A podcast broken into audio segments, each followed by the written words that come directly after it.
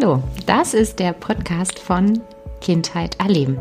Ja, ich bin Katrin Hohmann, Kindheitspädagogin, Autorin.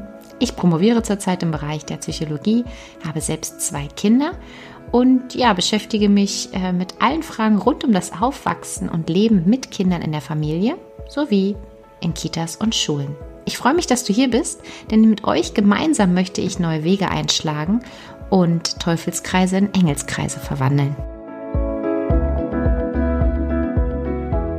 Ich freue mich von Herzen. Ich habe heute zu Gast Pia und Corinna von Traudigkeit.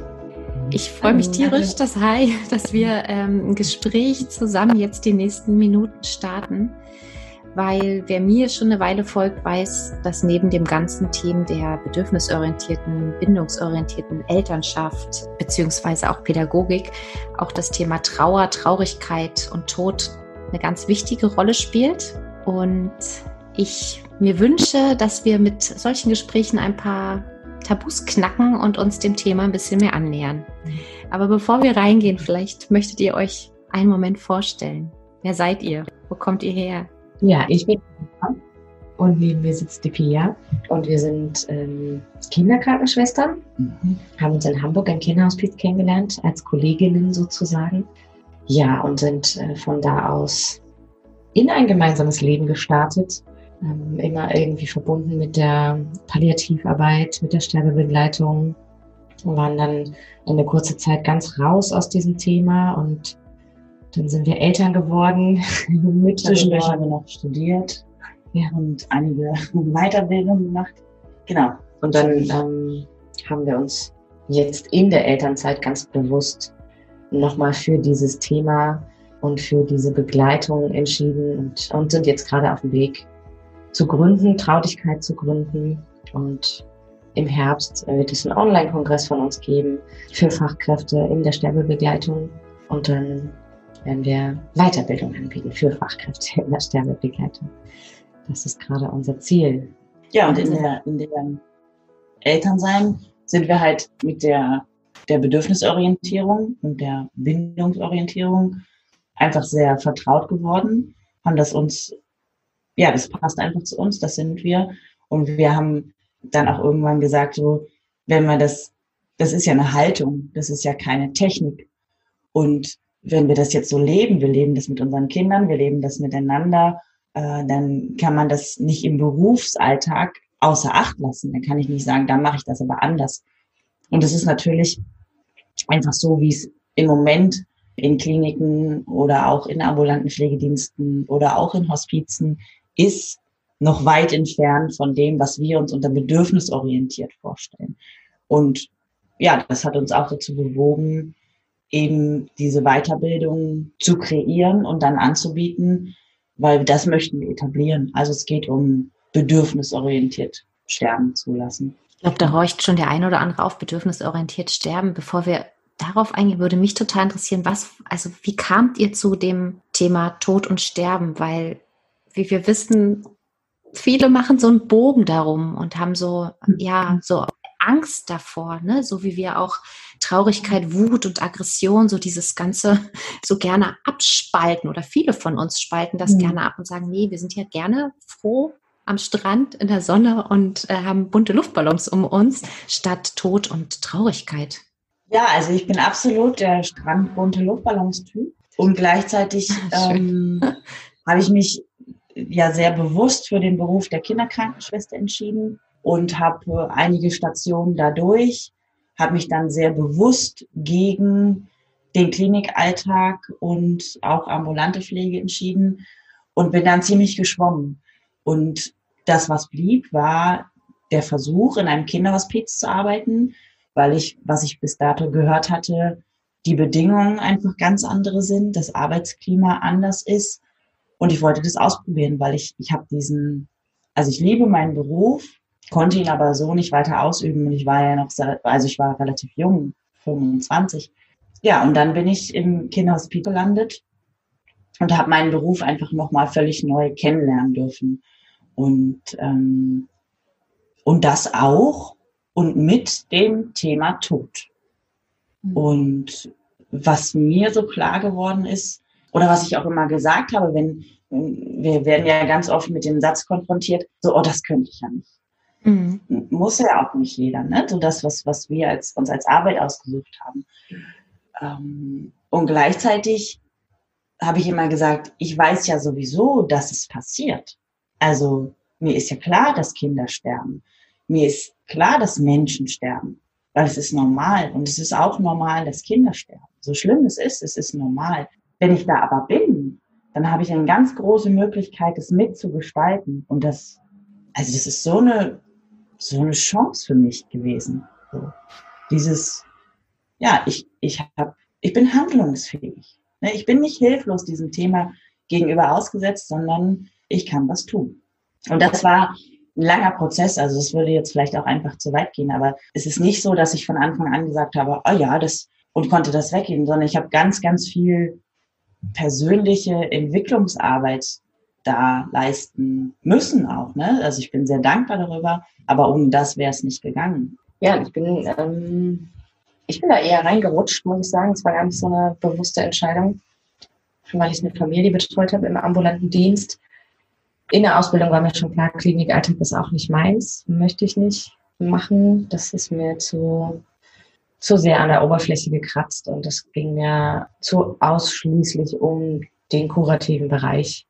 Und dann bin ich in der ambulanten Pflege gelandet, ambulante Intensivpflege und da an eine Familie geraten, die äh, wirklich aus mir herausgekitzelt hat, was ich bin. So, also es war ganz verrückt. Die haben so andere Werte gelebt als ich und ich war so geflasht und begeistert und, und überrascht, wie es anders gehen kann, so frei zu leben, trotz schweren Verlusten und trotz schwerer Krankheit. Die Mama hatte, hat Zwillinge geboren als Frühgeburten und das erste Zwillingsmädchen ist mit einem Jahr schon verstorben und ich kam in die Familie, ähm, als das zweite Mädchen fünf war sie, glaube ich, zu dem Zeitpunkt, genau. Ja, und das war meine persönliche Entwicklungsarbeit, in dieser Familie zu arbeiten. Das hat mich unheimlich verändert und den Blick auf die Welt, aufs Leben für mich mhm. verändert. Und dann ist da tatsächlich eine Freundschaft raus entwachsen. Da ist dieses Mädchen irgendwann in das Kinderhospiz in Hamburg gekommen, äh, eigentlich zur Einstellung von Schmerzen. Und dann war aber irgendwie abzusehen, so, das, das geht hier nicht weiter, es geht aufs Lebensende zu. Und dann wurde ich freigestellt von meinem Arbeitgeber und durfte privat dort sein. Und die Mama hat mich eingeladen, diesen Prozess mit zu begleiten. Und dann war ich quasi einmal auf der anderen Seite dort als Angehöriger ist zu groß, aber ne, ja, ja, schon. du weißt, das ist klar, klar als extrem nahe Begleitung. Und dann durfte ich das alles einmal mit durchleben die ganze Begleitung durch die Pflegekräfte, durch die Ärzte, die mir ja auch zuteil geworden ist. Dann durfte ich dieses Mädchen begleiten, mit der Mama sein, die ganzen Rituale danach, Gespräche. Erstmal war ich, glaube ich, sehr überrascht, was es, wie es gehen kann, mhm. weil ich hatte vorher wenig Berührung mit dem Tod und mit dem Sterben. Und es hat sich einfach so richtig angefühlt. Und dann habe ich ein Jobangebot gekriegt und dann habe ich wenige Tage nach ihrem Versterben dort angefangen zu arbeiten ähm, und stand plötzlich auf der anderen Seite und dachte, hier bin ich einfach richtig. Mhm. Danke, das Mädchen hieß Emmy. Danke, Emmy, dass du mich hierher gebracht hast. Ja, dann war ich da. Das war mein Platz. Das selbst nochmal so aufgefangen zu werden in meiner Trauer, so kurz danach dort zu arbeiten. Das hat trotzdem noch viel Raum eingenommen und ich bin ziemlich dankbar, dass mein Arbeitgeber den Mut hatte, mich trotzdem einzustellen und wenn die mich nicht so begleitet hätten, hätte ich diesen Job wahrscheinlich dort auch nicht lange gemacht. Und dann wurde es tatsächlich auch ganz schnell, ging es über die Arbeit hinaus. Also es war eine ganz andere Nähe und Verbundenheit zu Kollegen, auch nicht zu allen, aber zu vielen. Ähm, und diese tiefe Auseinandersetzung mit dem Lebensende, mit der Endlichkeit, mit dem, was alles passieren könnte, hat mich das haben wir jetzt letztens mal so schön gesagt, also es hat mir definitiv nicht die Angst vom Sterben genommen, aber es hat mir so die Angst vom Leben genommen. Dieses, ich habe es in der Hand, ich kann es gestalten und, und ich muss es für mich so gestalten, dass es gut ist. Das hat es mir so bewusst gemacht. Und ja, und auch so ganz, so die erste eigene tiefe Traurigkeit, die, glaube ich, ganz natürlich ist, überwunden hat, dann dass einem auch wirklich klar wird, also das Einzige, was real existiert, ist das Hier und Jetzt. Mhm. Und dann habe ich eigentlich gar keine andere Möglichkeit mehr, als zu leben. So, also eben hier und jetzt. Und das, das hört sich jetzt auch sehr groß an. Und ich möchte nochmal betonen, dass wir das nicht in jedem Augenblick tun. Ne? Weil ich, ich aber ich glaube, dass, dass die Bewusstheit, die Bewusstheit ändert sich. Das ist nicht in jedem ja, Augenblick, ja. aber wenn man in die Tiefe sich traut zu gehen, denke ich, und das höre ich mhm. gerade, und ich hatte jetzt auch ein paar Minuten lang wirklich totale Gänsehaut bei euren Worten, aber wenn man das so mit so einer Bewusstheit lebt und sich dafür entscheidet, das eine auch zuzulassen, glaube ich, kann eben auch das andere, wie du gesagt hast, die Luftballons und die Sonne auch näher sein und man kann es halt auch einfach nehmen und weiß, hey, das ist jetzt der Moment, das ist unser Moment und wir haben es nicht in der Hand. Mhm.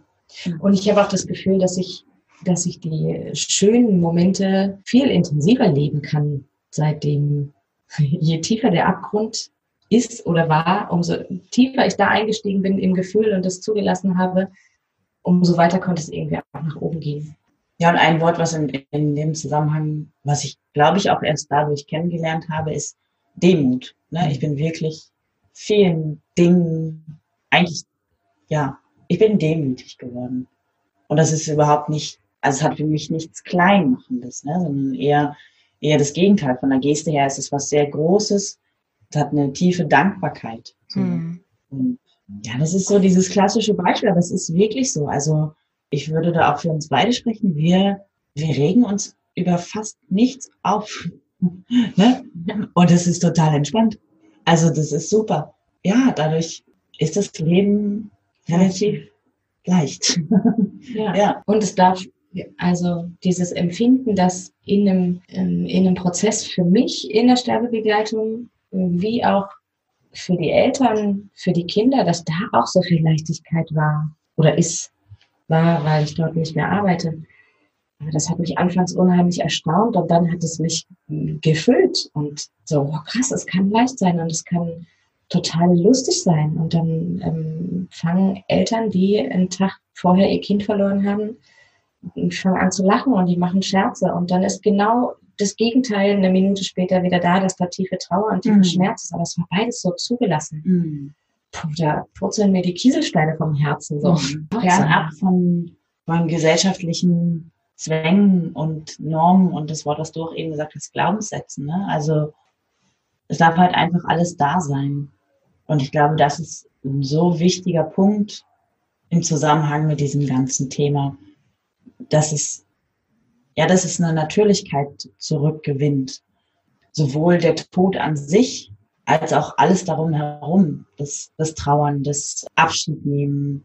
Und da sind wir häufig so festgefahren, in wie es zu sein hat, das also, ist, glaube ich, unheimlich ist. Ne? Ich glaube auch, das ist so eine kulturelle Geschichte, auch in Deutschland. Wie viel Zeit bekommt man? Und wie oft wird man gefragt, mhm. wie alt ist die Person, die gestorben ist, um dann auch daran zu messen, wie groß darf meine Trauer sein? Ich sage es jetzt mal so hart, wie es mir immer wieder vorkommt und auch wie lange ist es denn schon her? Wie kann man mhm. denn jetzt auch noch traurig sein. Ist das denn so? Also allein sowas und unsere Kultur ist darauf nicht, wenn wir uns in andere Kulturen umgucken ne, und schauen, wie das begleitet wird, wie den Menschen, die trauern, erstmal alles abgenommen wird an alltäglichen mhm. Dingen, dass man überhaupt den Raum dafür hat. Da ist ja. Deutschland nicht für, für vorbereitet. Das ist halt mhm. so. Und jetzt geht es schnell wieder zurück in den Alltag. Und das, was du gesagt hast, den, ähm, dass denen erstmal unheimlich viel abgenommen wird, das aber auch nicht, weil man das so tut, sondern in der in einer völligen Selbstverständlichkeit. Das gehört dahin. Und es gehört dahin zu trauen, es gehört dahin, dass du Platz dafür hast. Hm. Was ist für euch, ja, das ist, also ich hatte vorhin so die Frage, als ihr gesprochen habt, aber ja, was ist für euch Tod?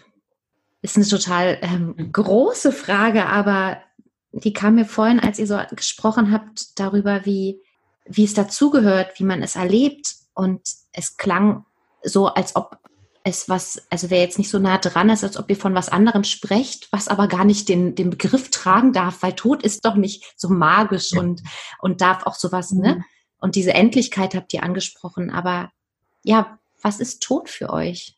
ja, du hast das Wort in den Mund genommen. Für mich hat es tatsächlich was Magisches, weil ich in Situationen gekommen bin, Dinge erlebt habe, wo ich dachte, hä, das, das gibt es doch gar nicht. Das kann doch gar nicht passieren. Wie, also man jetzt, das kann ich überhaupt nicht erklären. Mit wem kann ich jetzt darüber reden? Die halten mich für bekloppt. Ja, und ich glaube daran, dass es so, so unheimlich viel gibt und dass es so wenig Grenzen gibt. Also es ist grenzenlos. Es hat was, es hat einen eigenen, ganz eigenen Zauber. Es macht für mich tatsächlich nochmal einen Unterschied, ähm, ob ich über, über den Tod anderer nachdenke, als über meinen eigenen Tod. Wenn ich über meinen eigenen Tod nachdenke, dann komme ich schnell auch an, an meine Kinder und an eine Sorge und an eine Angst, wie das dann sein wird und wie es sich anfühlt. Gleichzeitig aber keine Angst vor diesem Zustand. Weißt du? Also mhm. Es ist eher dieses Gefühl, was, was hinterlasse ich hier, was muss ich gerade loslassen. Und sonst ist Tod einfach, ist es anders und es ist doch nicht anders. Es gehört, mhm. es gehört also rein. Manchmal ist es überhaupt nicht groß für mich, dann ist es wie, ähm, jetzt hat mir gerade jemand geschrieben, so meine Omi ist jetzt verstorben und dann war so ein kurzer Impuls, oh, ich müsste ihr jetzt sagen, dass es mir leid tut oder dass es ähm, ähm mein Beileid oder was man so sagt. Und dachte ich, nee, muss ich gar nicht. Also es ist okay und weil es auch für sie so okay war, ne? Und jetzt ist deine Omi tot. Also für mich ist es schon weniger magisch und ich finde es auch ziemlich schrecklich. Und es ging mir auch immer so in jedem Moment, wo, also ich habe allergrößtenteils Kinder sterben sehen und ich fand es immer schrecklich. Gleichzeitig finde ich, ja, es ist wie bei der Geburt. Also es ist einer der existenziellsten Momente eines Menschenlebens. Und, und das ist was, was, was spürbar ist. Und wenn ich so mein ganz eigenes ist, ähm, meine Empfindung dabei, ganz klar, es ist ein Übergang. Es ist nicht das Ende. Es ist sicher das, das Ende einer Beziehung im, im physischen Sinne. Mhm. Es ist das Ende eines, eines Körpers, eines Lebens. Es ist nicht das Ende. Das ist immer das, was ich gespürt habe. Und der Tod, und da finde ich auch, ist wieder so dieses, was nebeneinander stehen kann. Also auf der einen Seite erschreckend, weil ja auch sehr fremd. Auch eine Geburt kann erschreckend sein, finde ich. Also die erste Geburt, die ich als, als Kinderkrankenschwester Schülerin gesehen habe, fand ich jetzt nicht besonders magisch. Sondern, und gleichzeitig hatte sie aber genau auch wieder das. Ne? Es war ein Übergang und es war, es war absolut existenziell und es hat mich sehr berührt. Ja, und so ist es beim Tod auch, so wie ich es erlebt habe. Erschreckend und gleichzeitig habe ich nie was ähnlich Friedliches erlebt. Friedlich, magisch, äh, schrecklich, traurig. Ich denke, wahrscheinlich ist es für jeden anders, individuell und von allem so ein bisschen. Was mhm. ich so spannend daran finde, ähm, mit euch darüber zu sprechen und vielleicht hört auch, weil klar, bei mir die Leute, die bis jetzt äh, meinen Kanal wählen, leben oder wollen halt wissen, wie kann ich friedlich und äh, mit Kindern heiter den Alltag erleben? Wie kann ich einfach die kleinen Sorgen so überspringen? Und warum ich jetzt aber auch mit euch da so reingehen möchte und reingegangen bin, ist halt genau, weil ich glaube, die meisten von uns, die damit nicht aufgrund beruflicher oder ganz persönlicher Situation damit in Kontakt kommen, springen schnell drüber oder wollen schnell weggucken und machen sich vorher eben nicht die Gedanken und fragen sich nicht, Mensch, was ist es für mich? Wie gehe ich mal damit um, wenn es passiert? Und aus meiner Erfahrung her ist das aber so wichtig, weil wenn wir mhm. das erleben und eben, ob es dann, wie es auch immer ist, ist es erstmal ein Ausnahmezustand und wir können ja gar nicht mehr so klar denken und fragen uns dann, oh Gott, was mache ich jetzt? Wie, wie reagiere ich? Was erkläre ich meinen Kindern? Was, äh, was erkläre ich überhaupt mhm. mir? Was habe ich für ein Konzept? Und ich finde das so eine große Einladung an alle, sich damit einfach auch in einem guten Moment und sei es eben mit bunten Luftballons am Strand mal drüber zu mhm. unterhalten, weil wenn wir dann da sind, ist dafür keine, ist meistens keine Zeit mehr. Danach diese Fragezeichen, die bleiben, sind halt viel schmerzhafter. Und dann kommt man aber an diesen Punkt und erlebt so, Mensch, vielleicht ist es endlich, was gibt's danach eigentlich? Und wie schön, wenn man es doch schon wüsste. Das finde ich halt so eine, so eine mhm. Sache. Und ich fand diesen Satz von Janosch auch so schön, dass das Reden über den Tod ist wie das Sterben üben. Das es nimmt halt doch so ein bisschen diese Scheu. Wir sind ja auch erst, oder ich zumindest erst in die wirkliche Auseinandersetzung damit gekommen, als wir persönlich und beruflich betroffen waren. Und vorher hätte ich, hätte mir jemand was dazu erzählt, ich soll mir jetzt Gedanken darüber machen. Ja, ähm, warum jetzt eigentlich? Brauche ich doch nicht. Und ich sehe das genauso. Es ist so wichtig, sich mm, damit auseinanderzusetzen. Oder ich empfinde das als so wichtig. Und gerade auch in Bezug auf Kinder, dass da eine Auseinandersetzung stattfinden kann, eine natürliche Auseinandersetzung, bevor das große das große Drama da ist, bevor die Situation da ist, Schmerz und Trauer da sind, die, die noch, die so wenig Raum lassen, das gerade noch zu greifen. Wenn die vorbereitet sind, wenn die in, in Umgang damit schon mal hatten, dann glaube ich, ist es deutlich leichter, das zu nehmen. Ja, und ich glaube, manchmal ist es noch viel weniger. Also ich glaube, und das beobachten wir ja jetzt gerade bei, bei unseren Kindern, ähm, dass es schon schon so kostbar ist, wenn es, wenn es einfach seine Natürlichkeit behält. Mhm. Und das, das kann es ja, also die, die Kinder, so wie wir es erleben und wie wir es auch bei vielen, vielen anderen Kindern erlebt haben, hat es einfach gar nicht was Schreckliches, sondern es ist erstmal einfach nur eine Tatsache. Ne? So, der Vogel ist tot. Und ähm, das ist klar, können da auch Gefühle dazu kommen. Also das sind dann ihre eigenen und das kann auch traurig sein, aber der Umgang damit, auch mit den Gefühlen, der ist ja, der ist einfach da, der ist völlig natürlich. Und ich glaube, wenn das, wenn sie die Chance haben, sich das so beizubehalten, weil sie eben nicht davon ferngehalten werden oder weil sie ihre Fragen nicht beantwortet kriegen oder gesagt bekommen, es ist nicht so schlimm oder so, obwohl sie es in dem Moment als schlimm empfinden. Und glaube, dann sehen, haben sie eine ne? Chance. Ne? Auch sehen, ja, dass andere ja. ja. leiden, aber es ist nicht so schlimm. Das genau. passt ja dann auch ja. gar nicht zusammen, weil es ist vielleicht einen Tag schlimm und einen anderen halt mhm. weniger.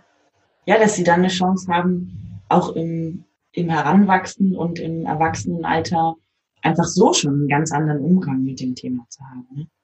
Und wir, du hast es mal so schön gesagt, wir haben halt die Macht in Anführungsstrichen, das zu formen oder das auch nicht zu formen, das zu begleiten. Also wir, unsere Wahrheit wird zu ihrer Wahrheit und ja. dann meine Wahrheit, und das möchte ich nicht bewerten, das ist eben die Tatsache, wenn meine Wahrheit sehr, sehr angstbehaftet ist, sehr, sehr schmerzvoll ist und das auch mein Leben damit ist, dann wird es auch das für die Kinder.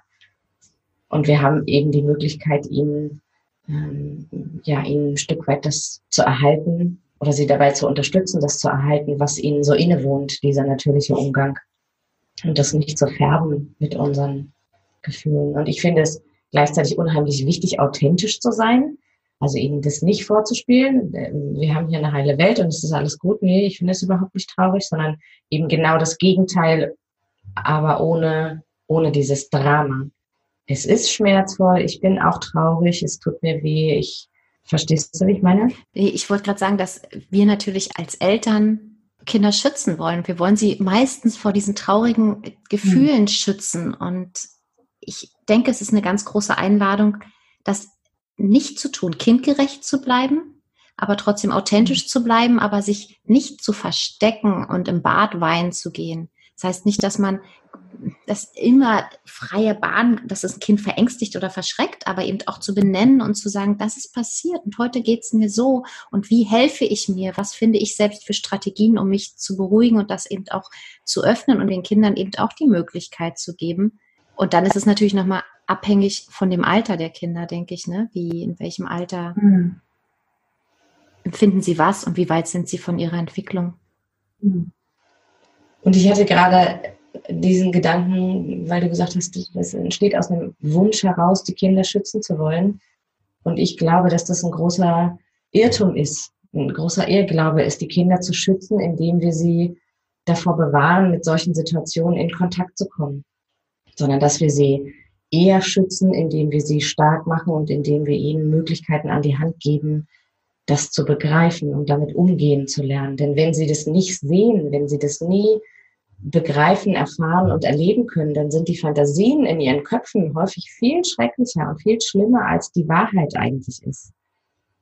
Und dann, dann finden sie keinen Umgang, dann erlernen sie das nicht und dann werden sie im Heranwachsen ähnlich damit umgehen, das von sich wegtun, sich nicht damit beschäftigen, Angst zu haben, das anzugucken. Und damit schützen wir sie nicht. Ja, ich sehe es auch in der Begleitung von Kindern, ein Riesengeschenk, ja. Ich glaube, das ist ja auch zusätzlich die Angst, dass, dass wir vielleicht Sorge haben, dass wir als Eltern nicht umgehen können mit dem, was bei dem Kind dann passiert. Und auch da würde ich gerne ermutigen, weil es häufig nicht viel braucht. Also ähm, wir sagen auch immer, wenn wir über diese Themen sprechen, dass wir es ganz wichtig finden, dass es jetzt keine riesige Vorträge gibt. Mhm. Also keine Antworten auf Fragen, die nicht gestellt wurden. Kinder fragen nach dem, was sie wissen wollen. Und wenn sie aufhören zu fragen, dann haben sie erstmal genug Antworten. Und was ich sehr wichtig finde, ist, dass die Fragen, die gestellt werden, dass sie natürlich altersentsprechend ehrlich beantwortet werden. Das ist häufig schwer, aber wenn man es einmal für sich so, ja, ich, ich finde es auch völlig, also ich sage dann auch manchmal, puh, musst du mir mal einen Moment Zeit geben, ne, dass ich dir das beantworten kann, muss ich mir erstmal, muss ich mir auch erstmal klar drüber werden oder so. Ähm, es muss ja nicht immer alles aus der Kanone geschossen kommen. Ja, und dann die richtige Formulierung finden und dann aber, ja, ehrlich, ehrliche Antwort. Und die richtige Formulierung, da ist auch so ein, puh, was ist denn die richtige Formulierung? Und dann dürfen wir, glaube ich, ähm, sehr wieder in unser Gefühl zurückgehen. Mhm. Und wie du sagst, wenn es sich gerade nicht richtig anfühlt für mich, direkt zu antworten, dann, dann kann ich das aussprechen, dass ich einen Moment Zeit brauche oder dass es ähm, genau das, was sich da gerade fühlt, ne, das überrumpelt mich gerade. Ich weiß nicht, was ich dir antworten soll oder eine, eine Gegenfrage. Was, was glaubst du denn, wie es ist?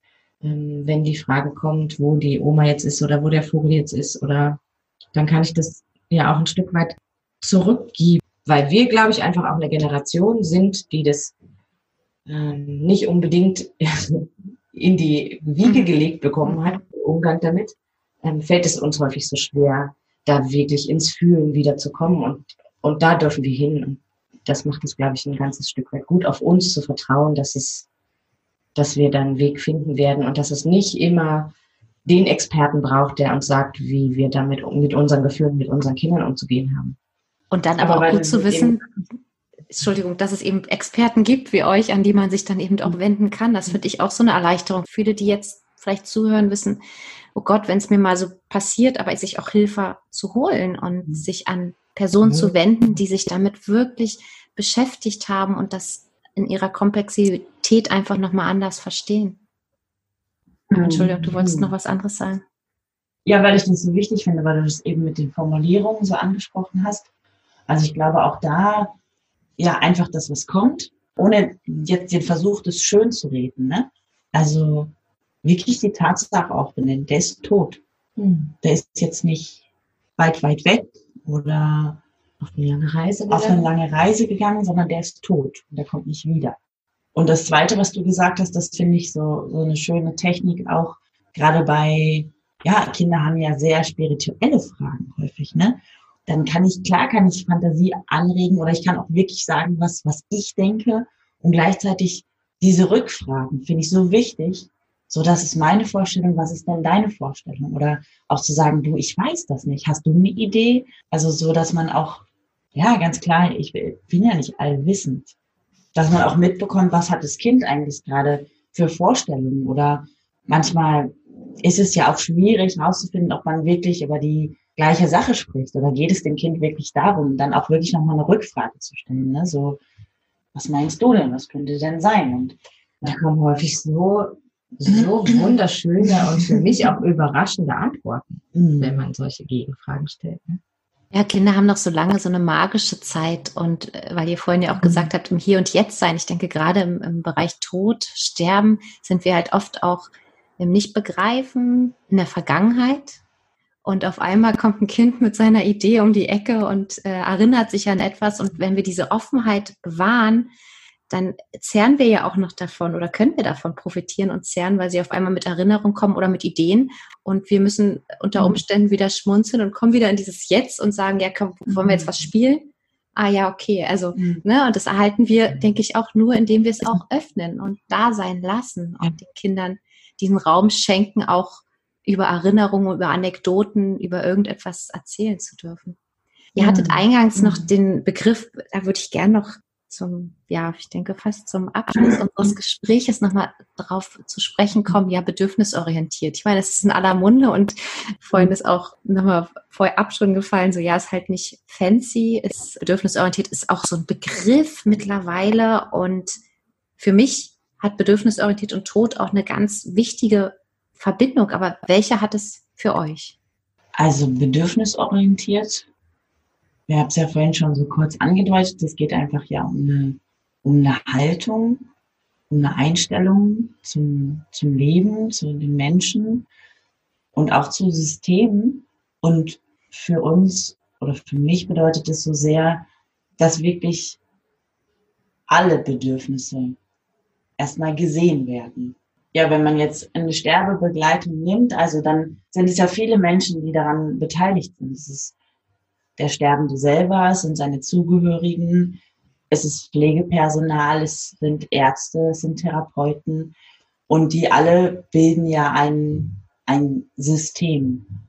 Und ich glaube, dass gute Begleitung und dieses Selbstbestimmung, also selbstbestimmtes Sterben, das, das spielt da für mich hinein, nur oder noch viel besser äh, stattfinden kann, wenn es halt eine Bedürfnisorientierung gibt. Also wenn wir gucken, wer hat hier eigentlich welches Bedürfnis. Und dann geht es nicht darum, dass alle diese Bedürfnisse erfüllt werden oder dass die alle sofort erfüllt werden, sondern einfach erstmal zu gucken, worum geht es hier bei den verschiedenen Personen.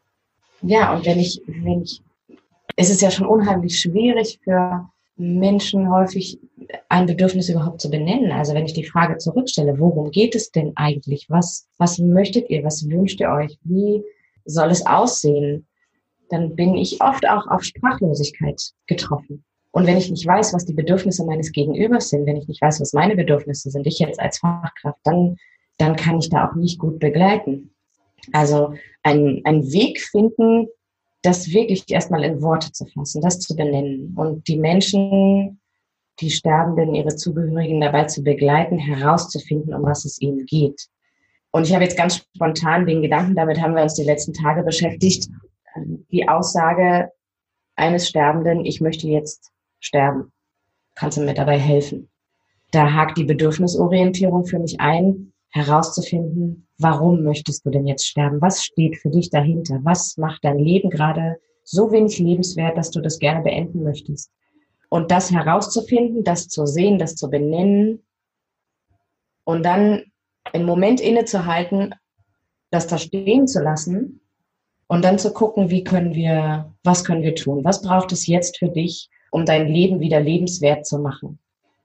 Und plötzlich und das kannst du nicht verallgemeinern, aber bei ganz vielen Menschen mit diesem Wunsch plötzlich dreht es sich wieder in einen Lebenswillen mit, das ist ja, oh krass, du, du kannst mir mein Bedürfnis erfüllen oder du kannst einen Weg mit mir finden, dann ändert sich meine Sicht auf mein Leben gerade. Dann ändert sich meine Sicht auf meine Wünsche. Genau, und da möchte ich nochmal einhaken, weil das finde ich ganz wichtig. Also, das ist ja auch in der, in der bedürfnisorientierten Elternschaft häufig werden ja Wünsche und Bedürfnisse ja. gleichgestellt. Und da geht es nicht um die Wünsche. Also der Wunsch als Fachkraft wäre jetzt einen Kaffee zu trinken. Ne? Aber das ist mein Wunsch und das, das hat gar nichts mit meinem Bedürfnis zu tun. Was bei den Bedürfnissen so ausschlaggebend ist, dass sie ja sich äußern durch Gefühle. Und dass wenn wir uns dieser Bedürfnisse bewusst werden, also das klingt jetzt so anstrengend, aber das ist es ja gar nicht, wenn man es ein bisschen übt, ne? einfach auch jeden Tag aufs Neue. Wie bin ich eigentlich heute hier? Wonach ist mir heute? Und wie, wie kann ich meinem Gegenüber, wie trete ich dem Gegenüber heute? Dann habe ich auch ganz anders ein Verständnis, sage ich mal, für meine Gefühle. Also warum bin ich vielleicht gerade wütend, weil der mich oder so. Also Und ihr habt vorhin ja auch gesagt, unsere Generation, und wir sind ja die komplett gleiche, also auch, bin auch eins von euren Jahrgängen. Also auch 83, also auch 83 geboren. Ich habe es vorhin bei euch auf der Seite gesehen.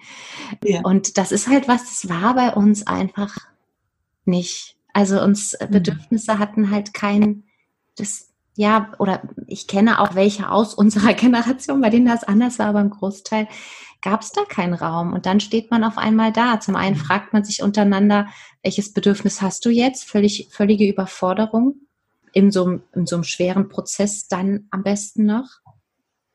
Und mhm. daher, ich, ich wiederhole mich, aber ich finde es einfach so wichtig, ist es so, so, so, so schön, wenn man das jetzt hört, wenn man euch hört, darüber einfach mal nachzudenken. Wie stelle ich mir das vor? Und ja, ich kann auch einfach nur dazu einladen, weil wenn es irgendwann nicht mehr geht und man dieses Gespräch nicht mehr führen kann mit mhm. jemandem, dann weiß man gar nicht auch, wie, was hatte der auch für Wünsche. Da kommen wir dann mhm. natürlich auch wieder, wie möchte ich, ähm, aber aus welchen Bedürfnissen sind die vielleicht auch begründet, wie ich mir das vorstelle, mal zu gehen, wie möchte ich das? Und dann haben wir natürlich ist noch viel schwerer, wenn wir es nicht wissen, dann das erfüllen zu wollen und mhm. schon den Schritt zuvor uns zu fragen, wie trauere ich, welchen Raum, was hat das für mich für, für, für eine Größe und wie kann ich mir das überhaupt vorstellen, was erlaube ich mir mhm. auch in diesem Prozess. Du hast vorhin auch die Angst angesprochen, sich damit auseinanderzusetzen. Mit, mit den Sorgen, kann ich das tragen, kann ich das auffangen, was kommt da auf mich zu? Und ich kann so klar aus meiner Erfahrung sagen, ich habe noch nicht einen Menschen erlebt, der das im Nachhinein bereut hat, sich damit auseinandergesetzt zu haben.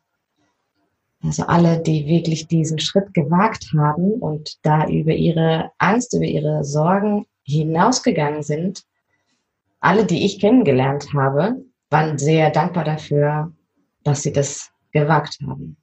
Obwohl es natürlich in diesem Prozess Tiefpunkte gibt. Klar. Also weil du das jetzt auch so, ähm, das darf man, glaube ich, nicht unterschätzen dass man nicht sagt, ey, okay, dann ergreife ich das jetzt mal, morgen lese ich ein Buch über den Tod und übermorgen lebe ich im Hier und Jetzt. Mhm. Das ist natürlich ein, ein, Weg.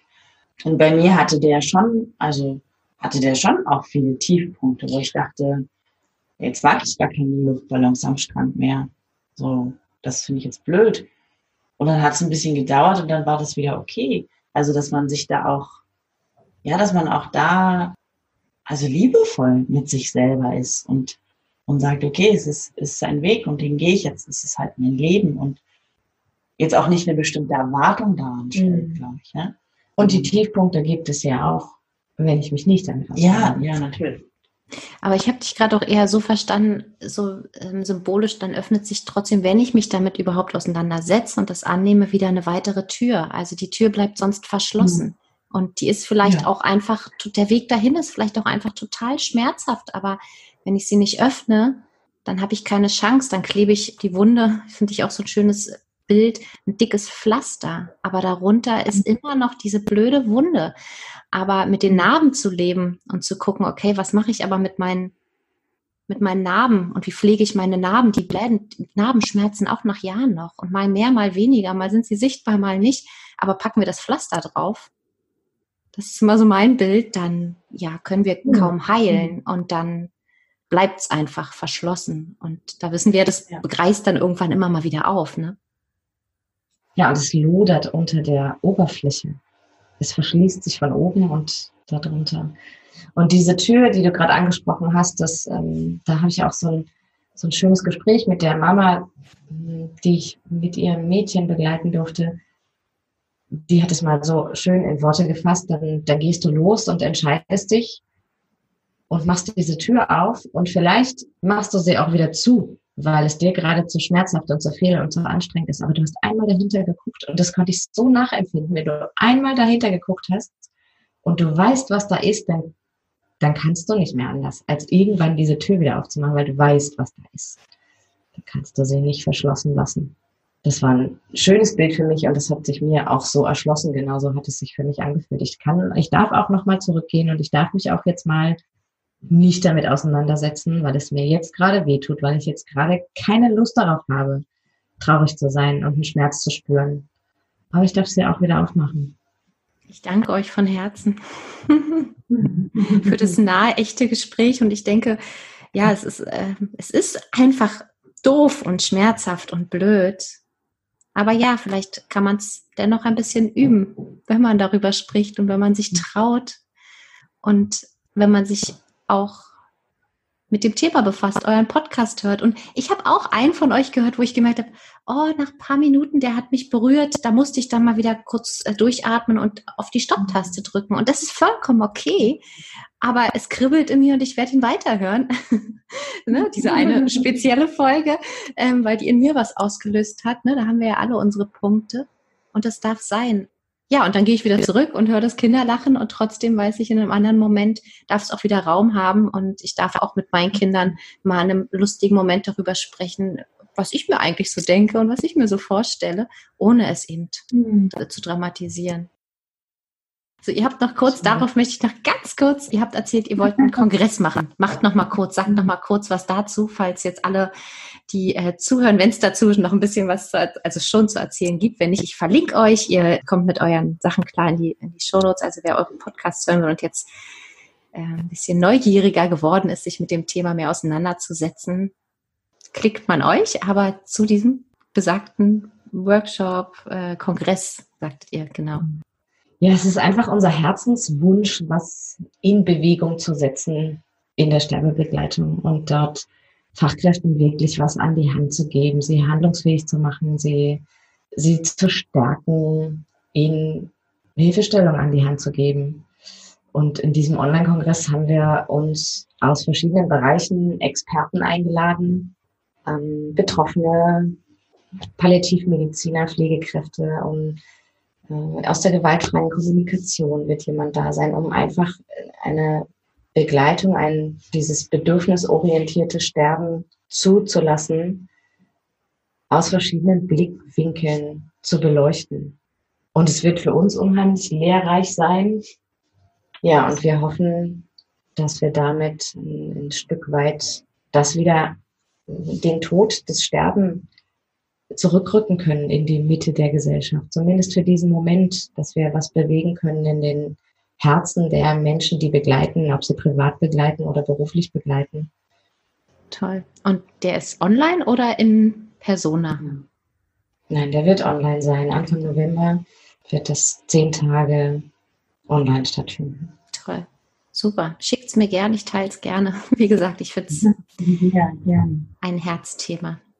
Ich danke euch und wie immer lade ich auch die Zuhörer und oder Leser, wie auch immer, ein, wenn sie Fragen haben, sich an euch zu wenden, an mich zu wenden. Ja, wir bleiben in Verbindung. Vielen Dank, dass wir hier sein durften. Vielen Dank danke. für das schöne Gespräch. Dankeschön. Ich danke euch von Herzen fürs Zuhören, fürs Dranbleiben bei dem besonders Gänsehaut-Thema, bei dem berührenden Thema dieses Mal. Jeder macht damit was anderes, das weiß ich. Und das ist auch völlig okay so. Es ist völlig gut so. Jeder geht mit Schmerz, mit Trauer anders um. Ich denke, meine Einladung aber darüber mal nachzudenken, das auf sich wirken zu lassen und vielleicht sogar darüber ins Gespräch zu gehen, kam an. Möchtet ihr noch mehr zu dem Thema erfahren? Klickt euch gerne auf meinen Blog www.kindheiterlebt.de. Ich habe in den letzten Monaten einige Artikel dazu veröffentlicht. Auch nochmal, was hat Bedürfnisorientierung für mich mit dem Tod zu tun? Wie ähm, war das Sterben und der Kontakt für mich persönlich?